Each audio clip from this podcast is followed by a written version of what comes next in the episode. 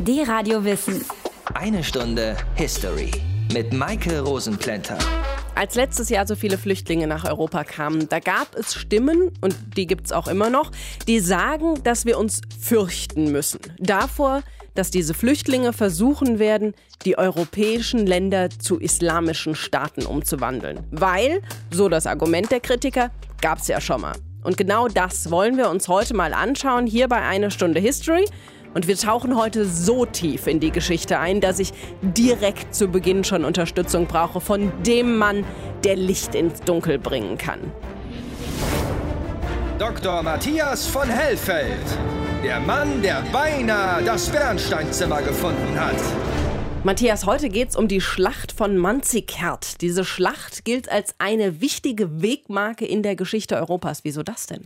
Naja, 1071 war das und Byzanz, also das Konstantinopel, das alte byzantinische Reich, äh, hat ein christliches Heer geschickt nach Ostanatolien, um gegen die muslimischen Seldschuken zu kämpfen und hat verloren.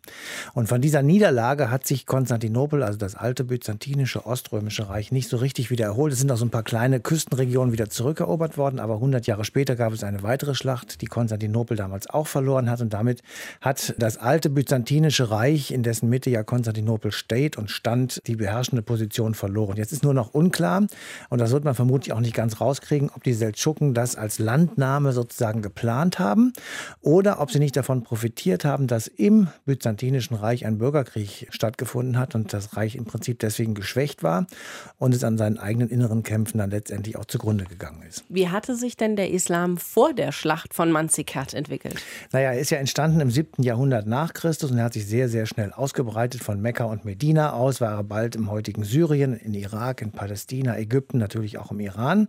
Dann folgten Gebiete in Nordafrika, in denen der Islam die vorherrschende Religion wurde. 711 setzte dann ein muslimisches Heer nach äh, Kontinentaleuropa über, musste aber 732 an der berühmten Römerstraße zwischen Tours und Poitiers eine Niederlage gegen ein christliches Heer einstecken, angeführt vom Großvater von Karl dem Großen, nämlich Karl Martell.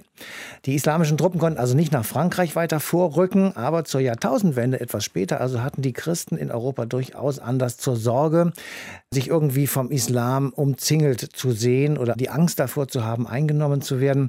Das ist die gleiche Situation gewesen, was die Christen mit den heidnischen Kulturen gemacht haben, nachdem sie selber zur Staatsreligion erhoben worden waren. Aber damals war es tatsächlich so, wie ein Ring lagen diese islamischen Staaten um den christlichen Kern Europas herum, von Usbekistan und Indien über den Iran und Arabien bis nach Ägypten, Libyen, die Maghreb-Staaten und schließlich auch nach Spanien. Und das hat natürlich vielen Zeitgenossen Angst gemacht. Die Stadt Manzikert liegt in Ostanatolien, heißt heute Malazgirt. Die Schlacht geschlagen hat der Patriarch von Konstantinopel, dem heutigen Istanbul. Aber der hat vor allem christliche Heere aus Europa gerufen, die mit ihm in die Schlacht gezogen sind. Der Patriarch 1071 war Romanos IV. Der hat bis dahin sehr erfolgreich gegen die Seldschuken äh, gekämpft, die immer schon versucht haben, Konstantinopel einzunehmen. Nun aber sah er seine Fälle davon schwimmen und forderte die Hilfe der christlichen Krieger. Er selber war ja auch ein Christ aus Europa an. Und es kamen Franken oder Normannen, es kamen Georgier und Armenier. Die alle reiten sich also in diese Schlacht ein, aber sie verloren verloren die Schlacht bei Manzikert 1071, obwohl sie eigentlich das größere Heer waren und die größere militärische Kraft hatten. Es war vermutlich Verrat im Spiel. Es sind auch ein paar Söldner übergelaufen. Also das lief alles ziemlich schwierig und schlecht für die Christen. Und nach der Schlacht, da ist ja die Frage, was passiert jetzt? Haben die Seldschuken zwar Konstantinopel nicht erobert, aber immerhin weite Teile Kleinasiens. Und was für unsere Geschichte noch ein wenig wichtiger ist, fast kampflos eroberten sie Jerusalem. Und mhm. Jerusalem ist natürlich die Heimstätte der christlichen Pilger gewesen. Und das wurde jetzt immer schwieriger, weil sie halt Jerusalem nicht mehr in eigener Regie sozusagen hatten, sondern in den Händen der Seldschuken. Und es kam bei den Muslimen zwischen Sunniten und Schiiten, wir kennen das ja bis heute, zu einer schrecklichen Auseinandersetzung, bürgerkriegsähnliche Zustände, schwere Auseinandersetzungen, auch in Jerusalem. Und deswegen wurden die Pilgerfahrten dahin immer schwieriger. Und das war der Grund, in Anführungsstrichen gesagt, warum dann 1095 zum ersten Kreuzzug aufgerufen wurde. Danke, Matthias, für diese Erklärung. Wir sind im Jahr 1071 heute. Der Blick zurück führt uns nach Kleinasien. D-Radio Wissen. Eine Stunde History. Die Schlacht von Manzikert 1071 ist eine wichtige Wegmarke in der Geschichte Europas. Sie hat im Grunde das Einflussgebiet der islamischen Religion bis heute festgelegt. Benedikt Schulz aus dem History Team erzählt uns, wie sie abgelaufen ist. Die Sonne geht heute nur sehr langsam auf. Über dem See Wann liegt dichter Nebel. Wir sind gewappnet. Meine Armee ist mächtig und lässt die Ebene von Manzikert zittern. Und doch eine nicht gekannte Unruhe lastet auf mir, wie ein schlechtes Omen. Ehrwürdiger Kaiser, die einzelnen Truppenteile sind in Stellung gegangen. Bryennius hält den linken Flügel, Aljates den rechten, wie ihr es befohlen habt. Nun gut. Was ist mit der Reserve? Was ist mit Andronicus? Andronicus Dukas steht mit 5000 Mann bereit, um die Schlacht im entscheidenden Moment zu unseren Gunsten zu wenden. Es ist alles so, wie ihr es befohlen habt. Wir werden siegen, mein Herr. Werden wir, Theophylaktos? Ich, Theophylaktos Monomachos, persönlicher Sekretär des Basileus Romanos Diogenes, fand unseren Herrscher an diesem Morgen in tiefe Melancholie versunken vor. Unsere Truppen hatten am Vortage tapfer gekämpft, und doch blieb der erhoffte schnelle Sieg aus. Rückzug! Und doch, ich sah keinen Grund zur Sorge, denn das Heer von Byzanz war den seldschukischen Kämpfern um ein Vielfaches überlegen. Der zweite Tag der Schlacht von Manzikert war angebrochen, und er würde den byzantinischen Truppen den Sieg bringen. Lasst mich durch, ich muss zum Basileus. Mein Kaiser, verzeiht mein Eintreten, aber wir wissen jetzt, was mit Tachanaiotes passiert ist. Er ist zusammen mit seinen Männern Richtung Westen, Richtung Konstantinopel aufgebrochen. Bei allen Heiligen. Er flieht? Unter ihm sind mehr als 20.000 Mann versammelt. Er nimmt mir beinahe meine halbe Armee. Oh, ich werde ihm die Augen ausreißen, wenn ich erst wieder in Konstantinopel auf dem Thron sitze. Aber Basileu, so verzagt nicht. Vergesst nicht, unsere Späher haben uns berichtet, dass Sultan Alp Arslan kaum mehr als 10.000 Mann hinter sich hat. Er hat keine Chance. Ich war längst nicht so zuversichtlich, wie ich vorgab zu sein. Dass Josephus Tachaneiotes sich von uns abgewandt hatte, war eine Katastrophe. Doch was sollte ich sagen? Wie sagt man dem Herrscher, dass die Zeichen schlecht stehen?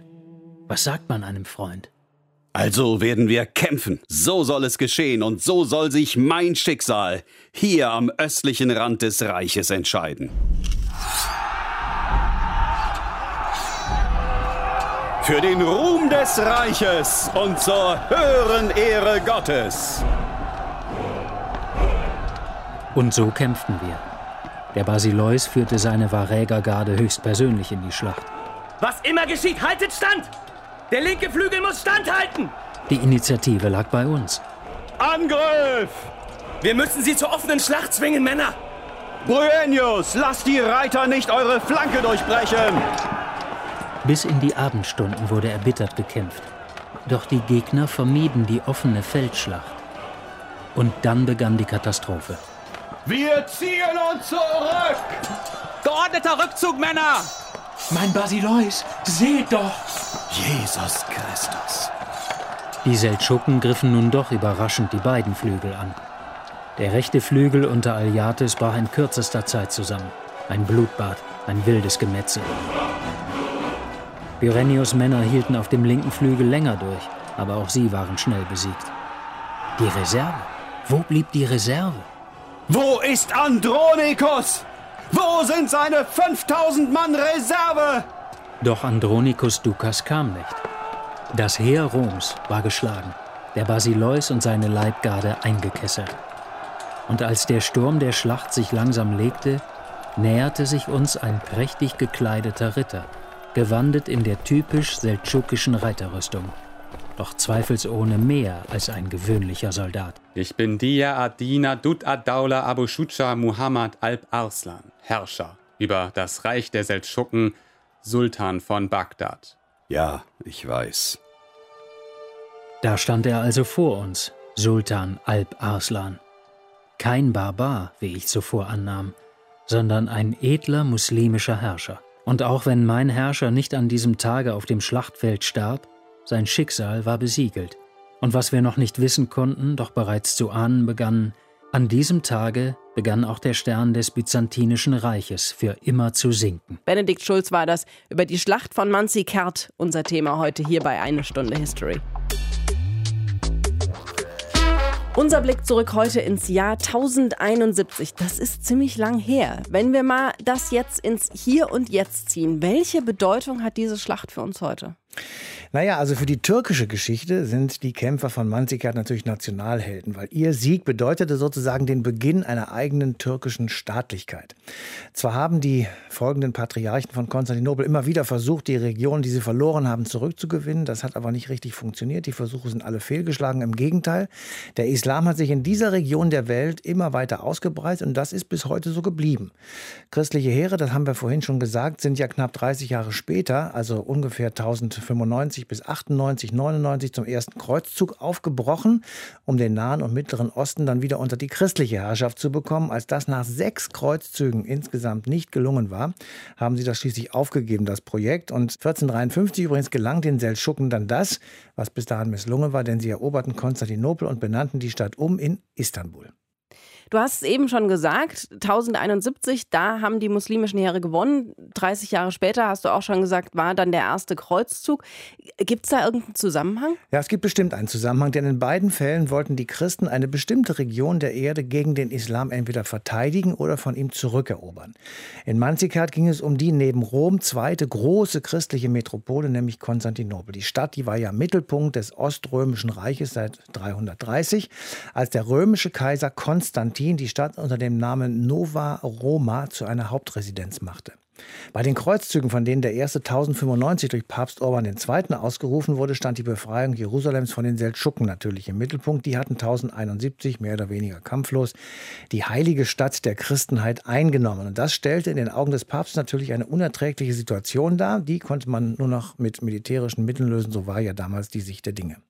Und diese christlichen Kreuzzüge werden den christlichen Westen auch bis heute vorgeworfen. Ja, immer mal wieder. Und zwar dann, wenn beispielsweise von islamischen Terrormilizen die eigene Brutalität in Anführungsstrichen erklärt oder reduziert werden soll, dann kommt meistens der Verweis auf die Kreuzfahrer, die sich vor tausend Jahren sicherlich nicht gut benommen haben. Danke, Matthias. Und wir sprechen gleich mit einem Islamwissenschaftler über die Schlacht von Manzikert, um uns auch mal die islamische Sichtweise anzusehen. Ihr hört D-Radio Wissen, eine Stunde History. D-Radio Wissen. Eine Stunde History. Die Schlacht von Manzikert war ein wichtiger Punkt in der europäischen Geschichte. Sie hat im Grunde festgelegt, wo die islamische Welt anfängt und die christliche aufhört. Aber wie ist das in der islamischen Welt? Wie erinnert man sich da an die Schlacht von Manzikert? Das kann uns Johannes Rosenbaum erklären. Er ist Islamwissenschaftler und arbeitet an der Uni in Bamberg. Hallo, Herr Rosenbaum. Hallo. Wie ist das? Wird die Schlacht von Manzikert in der islamischen Geschichte auch als so ein wichtiger Eckpunkt der Geschichte empfunden wie bei uns? Ja, das wird sie durchaus, vor allen Dingen in der türkischen Geschichtsschreibung. Die Schlacht heißt dort die Schlacht von Malazgirt und der Sieger Alp Arslan wird als Held dargestellt, und zwar als Sultan der sunnitischen Welt, als Verteidiger des Islam und später auch glorifiziert als Prototyp des osmanischen Eroberers. Wobei es interessant ist, dass über den eigentlichen Verlauf der Schlacht relativ wenig bekannt ist in den Quellen. Wie kommt das? Das war nicht wichtig für die Geschichtsschreiber. Die haben sich vor allen Dingen für die Deutung der Geschichte interessiert, aber es geht weniger um die konkreten Details. Es kommt ja auch immer so ein bisschen darauf an, wer diese Dinge aufgeschrieben hat, ob es die Verlierer oder die Sieger gewesen sind. Wie wird diese Schlacht denn in der islamischen Sichtweise dargestellt? Die Schlacht wird als Sinnbild des Sieges des Islams über das Christentum dargestellt und zwar innerhalb der türkisch-seldschukischen Geschichtsschreibung und dann vor allen Dingen in der islamischen Geschichtsschreibung in den 100, 200 Jahren später. Und so wird der Kaiser Romanus Diogenes, der die Schlacht verloren hat, eben oft als kriegslüsterner, stolzer Feldherr dargestellt, sozusagen als Antibild des Alp Arslan, des muslimisch-türkischen Siegers, der eben als relativ demütiger, besonnener Feldherr dargestellt wird, der eben auch eigentlich Verhandlungen über Konflikt stellen wollte. Das heißt, das war wirklich so diese Verdrehung in die Richtung, in die man es gerne hätte. Ja, die Verdrehung spiegelt schon die Wahrnehmung der damaligen Zeit wider, dass es auch für die islamische Welt eine wichtige äh, Rolle gespielt hat, diese, diese Schlacht. Wobei das immer interessant ist zu sehen, dass die Schlacht nicht hätte kommen müssen. Also es war kein Aufeinandertreffen von zwei großen Heeren, die sich unbedingt treffen wollten, sondern die Seldschuken hatten eigentlich gar kein Interesse, Kleinasien von den Römern zu erobern sondern das war eine Schlacht, die die Römer bzw. Byzantiner den Seldschuken aufgezwungen haben und dann aber eben verloren haben. Wäre denn dieser Expansionsdrang der Seldschuken weitergegangen, wenn es diese Schlacht nicht gegeben hätte? Wahrscheinlich schon. Also es gab schon ab der Mitte des 11. Jahrhunderts eine Wanderungsbewegung von seldschukischen Gruppen, nicht vom seldschukischen Staat, aber von türkischen, turkomanischen Nomaden nach Kleinasien hinein. Das war auch der Grund, warum der Kaiser Romanus Diogenes diese Schlacht gesucht hat. Aber die eigentliche Richtung der seldschukischen Expansion, die ging nach Süden, nach Ägypten. Nämlich der eigentliche Feind der Seldschuken waren die Fatimiden, also eine auch muslimische Dynastie in Ägypten, und die wollten sie schlagen. Und dieses Gefecht gegen die Römer war eben eher so ein Nebenprodukt. War die Schlacht von Manzikert denn der Anfang vom Ende des Byzantinischen Reiches? Ja, einerseits ja. Andererseits müssen wir auch sehen, dass das Byzantinische Reich noch 380 Jahre weiter bestanden hat. Also wenn man sagt das Ende, dann ist knapp 400 Jahre ein langes Ende. Und es kam danach, auch nach der Schlacht, äh, nochmal zu einem Erstarken des Byzantinischen Reiches zwischen 1081 und 1185 in der komnenischen Restauration man könnte eigentlich, wenn man nach einem wirklichen Point of No Return sucht für den Untergang des Byzantinischen Reiches, würde ich eher den Fokus auf 1204 legen, der Eroberung Konstantinopels, und zwar nicht durch die muslimischen Seldschuken, sondern durch die lateinischen Christen. Wieso war das der Wendepunkt? Man muss sich den Staatsaufbau des byzantinischen Staates immer vor Augen führen. Das alles war auf diese Stadt, diese Hauptstadt Konstantinopel zentriert, wo die ganze Verwaltung saß, wo der Staatsschatz lag, wo der Kaiser zentriert war. Und es ging immer in der Verlauf der circa tausendjährigen Geschichte, gingen immer wieder Territorien verloren, wurden wieder erobert. Aber dieses Zentrum Konstantinopel wurde nie erobert, sodass sich sozusagen der Staat immer regenerieren konnte. Und als die Kreuzfahrer 1204 die Stadt erobert haben, dann wurde dieses Zentrum eben geschwächt. Ab da an war eben der Niedergang unausweichlich. Wir sprechen die ganze Zeit davon, dass die Schlacht von Manzikert im Grunde die Welt aufgeteilt hat in einen islamischen Teil und einen christlichen. Kann man sich das als so imaginäre Trennlinie vorstellen, die dann nach der Schlacht und dann eben auch nach den Kreuzzügen gezogen wurde? Ja, diese Trennlinie gab es, aber sie war nicht ganz neu. Also diese Trennlinie zwischen islamischer und christlicher Welt, die gab es schon ab dem Mitte des siebten Jahrhunderts. Die wurde natürlich dann versetzt. Also die wurde von den Grenzen Kleinasiens dann bis zum Bosporus versetzt. Danke, Johannes Rosenbaum. Wir haben darüber gesprochen, was die Schlacht von Manzikert für die islamische Welt bedeutet.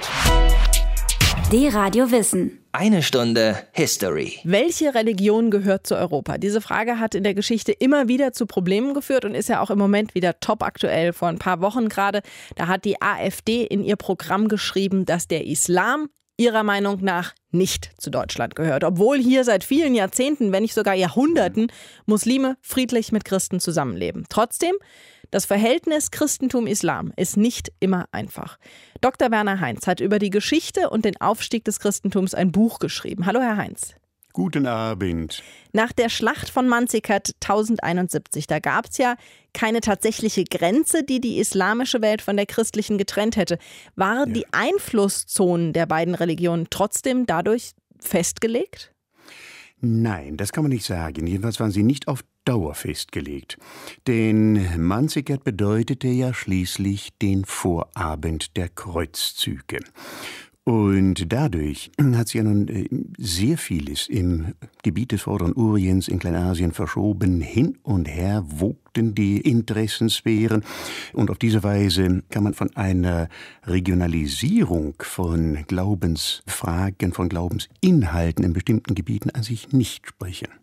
Mal abgesehen von den Kreuzzügen hat das Christentum nach 1071 nochmal versucht, auf dem Gebiet, das mehrheitlich vom Islam beherrscht war, Fuß zu fassen? Nach den Kreuzzügen wird man davon kaum noch sprechen können. Es gibt natürlich andere Gebiete, in denen das Christentum versuchte, sich wieder zu etablieren, und da erinnere ich insbesondere an Spanien, an die Frage der Reconquista, der Rückeroberung der nun doch Eine gute Weile dauerte noch bis ins 12., 13. Jahrhundert hinein, wogten die Kämpfe, das langsam Zurückerobern Spaniens von Norden her. Im Süden blieb immer noch ein kleiner Zipfel für die Muslime übrig. So aber haben sich in Spanien die Interessenkonflikte auf ganz andere Weise gezeigt als im Orient. Bei der Schlacht von Manzikert konnte Konstantinopel nicht eingenommen werden. Es blieb noch ein paar Jahre lang christlich, aber die Situation dort wurde immer schwieriger. Waren die Niederlage von Manzikert und diese komplizierte Situation um Konstantinopel Auslöser für die Kreuzzüge? Auslöser für die Kreuzzüge, das kann man ganz sicher sagen, ja. So haben so manche Kollegen aus dem Bereich der Geschichte davon gesprochen, dass diese Ereignisse von Manzikert, eben diese verlorene Schlacht, den ersten Kreuzzug provoziert hätten. Allgemein geht man davon aus, dass die Kreuzzüge in jedem Falle eine ihrer Wurzeln in dieser Niederlage von Manzikert haben. Das Christentum war auf dem europäischen Kontinent ja über viele Jahrhunderte sehr stark, weil es sich als Abwehrbollwerk gegen den Islam verstanden hat? Das hat es ganz sicherlich, ja. Es ist ein treibendes Moment gewesen. Es gibt aber natürlich auch ganz andere Gründe, warum das Christentum so stark war. Und diese Gründe, die liegen in völlig anderen Zusammenhängen, nämlich darin, dass das Christentum immer wieder versucht hat, im Wort und auch in der bildlichen Darstellung die Gottesfurcht zu schüren. Der Gotteszorn wird auf alle diejenigen herabbeschworen, die nicht das tun, was die Kirche machen. Deswegen sehen Sie an den Portalen riesengroße Darstellungen vom Höllenschlund, ein um das andere Mal, wie viele, das kann man ja kaum zählen. Und damit wird den Leuten systematisch Angst gemacht, Umgekehrt kommt es natürlich dann auch, dass die Leute wollen, dass ihre Seele gereinigt wird, dass sie einen Ablass für ihre Sünden bekommen. Und das ist natürlich dann eine ganz wunderbare Motivation. Das lässt sich alles insgesamt hervorragend einsetzen, um ein solches Vorhaben wie die Kreuzzüge zum Beispiel in die Wege zu leiten. Das ist ja im Grunde vergleichbar mit dem, was der IS heute macht mit dem Kampf gegen die Ungläubigen hier mhm. bei uns, oder? Ja, auch da sind Voraussetzungen gegeben, die eigentlich, sagen wir, im Schriftwort im Koran überhaupt nicht drinstehen. Vor allen Dingen, dass alle Ungläubigen getötet werden sollen, ist keinerlei Inhalt des Koran. Da steht genau das Gegenteil drin. Ihr habt euren Glauben, mir meinen Glauben und euch euren Glauben, heißt es in einer Sure.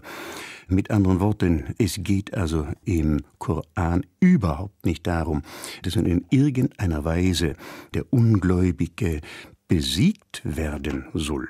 Politischer Sieg, ja. Religiöser Sieg im Sinne der Glaubensinhalte, nein, das nicht. Danke, Herr Heinz. Wir haben über das Verhältnis zwischen Christentum und Islam gesprochen. Auch wenn wir bis heute von einer christlichen und einer islamischen Welt sprechen, so klar sind die Grenzen natürlich nicht. Es gibt hier in Europa auch viele Muslime und es gibt auch in den islamischen Regionen Christen. Michael Blume ist Religionswissenschaftler und Blogger und selbst als Christ mit einer Muslimin verheiratet. Mit ihm wollen wir klären, ob die Niederlage bei Manzikert auch Einfluss darauf hatte, wie sich das Christentum danach in der Region und auch in Europa entwickelt hat. Hallo Michael. Hallo, hi, sei gegrüßt. Wir erleben heute ja wieder einen wachsenden Anti-Islamismus. Ist das was, was die Christen in Europa damals wie heute verbindet? Es war durchaus schon so eine Erfahrung, dass man äh, gemerkt hat, wir haben Streitigkeiten untereinander, Ost- und Westkirchen zum Beispiel, und dann kam eine Macht von außen ähm, und hat den Kaiser festgenommen und das hat damals schon auch Schocks ausgelöst. Gleichwohl muss man sagen, das hat ja nicht dazu geführt, dass sich dann alle Christen oder alle Muslime zusammengeschlossen hätten. Also wir haben immer wieder so, dass dann Leute sagen, jetzt müssten wir alle auf einer Seite stehen. Die Realität ist aber dann meistens doch anders. Hat sich das Christentum als eine Art Gegenreligion zum Islam verstanden? Also das Christentum war ja vor dem Islam da. Ja. Und äh, es ist dann schon so eine Auseinandersetzung gewesen, wenn dann eine neue Religion auftritt, wie verhalten wir uns dazu? Natürlich hat man gesagt, die neue Religion muss falsch sein, sonst wäre unsere ja nicht richtig. Allerdings gab es ja verschiedene christliche Gruppen, auch schon verschiedene Kirchen. Und es gab durchaus welche, die das sogar begrüßt haben, weil sie gesagt haben, unter den Muslimen können wir wenigstens frei sein, da werden wir nicht unterdrückt. Also das haben wir immer wieder, dass natürlich die einen sagen, das ist ganz schlimm, aber für die, die vorher unterdrückt waren, war das auch unter anderem eine Erleichterung Erleichterung, dass sie gesagt haben, den Muslimen ist es egal, ob wir Nestorianer sind oder katholisch, da dürfen wir unseren Glauben wenigstens ausüben. Das heißt, so ein wirkliches Konkurrenzdenken zwischen den beiden Regionen, das gab es nicht. Oder nur teilweise? Genau, also es ist so ein bisschen wie heute. Ja, wenn wir, da wird ja gesagt, ja, der Kampf der Kulturen und äh, Islam gegen den Westen. Wenn wir aber näher hinschauen, dann sehen wir zum Beispiel, dass innerhalb der islamischen Welt Sunniten und Schiiten gegeneinander kämpfen. Ja, der islamische Staat oder auf der anderen Seite der Iran, also das sind Saudi-Arabien, da unten finden ja auch Kämpfe innerhalb des Islam statt. Und ganz genauso war das damals bei den Christen natürlich auch. Also die Kreuzritter zum Beispiel, die haben erstmal Konstantinopel platt gemacht. Also die Stadt, die sie eigentlich verteidigen sollten, weil das waren ja Ostchristen. Das heißt, auf der einen Seite nimmt man die anderen gerne als so eine Folie, wo man sagt, da müssten wir doch zusammenhalten, aber trotzdem sind sowohl Christen wie Muslime natürlich auch untereinander sehr vielfältig und da entwickeln sich dann auch immer ganz unterschiedliche ja, Konstellationen. Und diesen historischen Gegensatz zwischen Christentum und Islam, den spüren wir heute noch, ne? So ist es. Also man kann natürlich die anderen immer verwenden, so im, im Sinne von der Islam ja, oder das Christentum, der Westen. Das ist einfach. Das macht ein Erdogan und das macht ein Gauland. Das machen sozusagen die Leute ganz äh, unterschiedlich, dass sie das vereinfachen. Wenn man sich dann aber näher anschaut, dann sieht man, oh je, das ist ja gar nicht so äh, einheitlich. Also ein Beispiel, die Kurden, die gegen den IS kämpfen, sind auch Muslime. Oder auf der anderen Seite, auf der christlichen Seite zum Beispiel der Putin ähm, gehört auch dem Christentum an, genauso wie der Obama. Man kann also jetzt nicht sagen, die Christen oder die Muslime. Trotzdem spielt es natürlich in der Wahrnehmung eine Rolle. Es vereinfacht ja so schön. Danke, Michael. Hm, mach's gut. Gell? Wir schauen zurück aufs Jahr 1071, in dem durch die Schlacht von Manzikert na, so eine Art Trennung zwischen der christlichen und der islamischen Welt entstanden ist. D-Radio Wissen. Eine Stunde History. Heute haben wir den Blick zurückgeworfen ins Jahr 1071 auf die Schlacht von Manzikert. Und jetzt brauchen wir noch ein Fazit. Und das kommt von dem Mann, der sich für uns durch die Tiefen der Geschichte gräbt. Dr. Matthias von Hellfeld. Der Mann, der beinahe das Bernsteinzimmer gefunden hat. So, Matthias, was haben wir heute gelernt? Also mindestens mal, dass Religion und Glauben nicht zur Richtschnur der Politik werden sollen. Die europäische Geschichte ist voll von Beispielen, die zeigen, dass religiöse Eiferer oder Glaubensfanatiker unglaublich viel Unheil und schwere Verbrechen angerichtet haben. Das gilt im Übrigen insbesondere für das Verhältnis zwischen Islam und Christentum. Und die Konsequenz ist, strikte Trennung von Kirche und Staat. Die Kirche hat sich aus staatlichen Angelegenheiten rauszuhalten und zwar immer und überall. Und umgekehrt hat der Staat nichts im Privatleben von Menschen zu suchen, die irgendeiner religiösen Überzeugung anhängen. Also weniger religiöser Eifer, mehr Toleranz für andere Glaubensrichtungen. Unbedingt. Und wenn ich so im Überblick gucke, ist wahrscheinlich die Religionsfreiheit die alles entscheidende Voraussetzung, um Frieden zwischen Völkern und Menschen überhaupt herzustellen. Man kann über religiöse Überzeugungen nicht diskutieren. Man kann sie weder beweisen noch widerlegen, weil sie eben Teil eines Glaubens sind. Deshalb ist es besser, kontroverse Debatten über den Glauben, über die Kirche, den lieben Gott und wen auch immer in den Privatbereich zu verweisen und alles daran zu setzen, dass sie dort auch bleiben. Und deshalb ist es wirklich erschreckend und macht mich auch sorgenvoll, dass es heute mit der AfD wieder eine Partei gibt, die eine Religion über die andere stellt, indem das im Parteiprogramm so ausgeführt wird, dass der Islam nicht zu Deutschland gehöre. Und noch schlimmer finde ich, wenn einzelne Prominente herausgepickt werden, um deren private religiöse Überzeugungen öffentlich an den Pranger zu stellen. Geschehen mit dem Fußballer Mesut Özil, hm, der im Übrigen e der im Übrigen, und das macht die Sache noch pikanter, in Gelsenkirchen geboren wurde. Er hat ein Foto von sich als Pilger vor der Kaaba in Mekka gepostet und damit wütende Beschimpfung durch die AfD sich eingehandelt. So, das bedeutet aber jetzt nicht, dass wir mit der Freiheit der Religionsausübung und der Toleranz gegenüber anderen Religionen unsere Wertvorstellungen aufgeben sollen, oder? Überhaupt nicht, ganz im Gegenteil sogar. Wir akzeptieren andere Glaubensvorstellungen und andere Glaubensrituale, andere Gotteshäuser, was auch immer, solange das alles im Privaten stattfindet. Das haben wir zum Artikel in unserem Grundgesetz erhoben. Das ist auch gut so, denn dort steht festgeschrieben, dass in diesem Land die Religionsfreiheit herrscht. Wer das missachtet oder etwa politische Inhalte dieser Religionsfreiheit beimischt, egal auf welcher Seite und egal bei welcher Religion, der gerät eben in Konflikt mit diesem Grundgesetz und er landet vor dem Kali. So, kurzer Blick auf die Uhr. Bernsteinzimmer, das schaffen wir heute leider nicht mehr, müssen wir nächste Woche machen. Passt dann aber vielleicht sogar aber noch besser. Echt gespannt. Vielleicht ist es ja in einem Bunker auf Helgoland versteckt.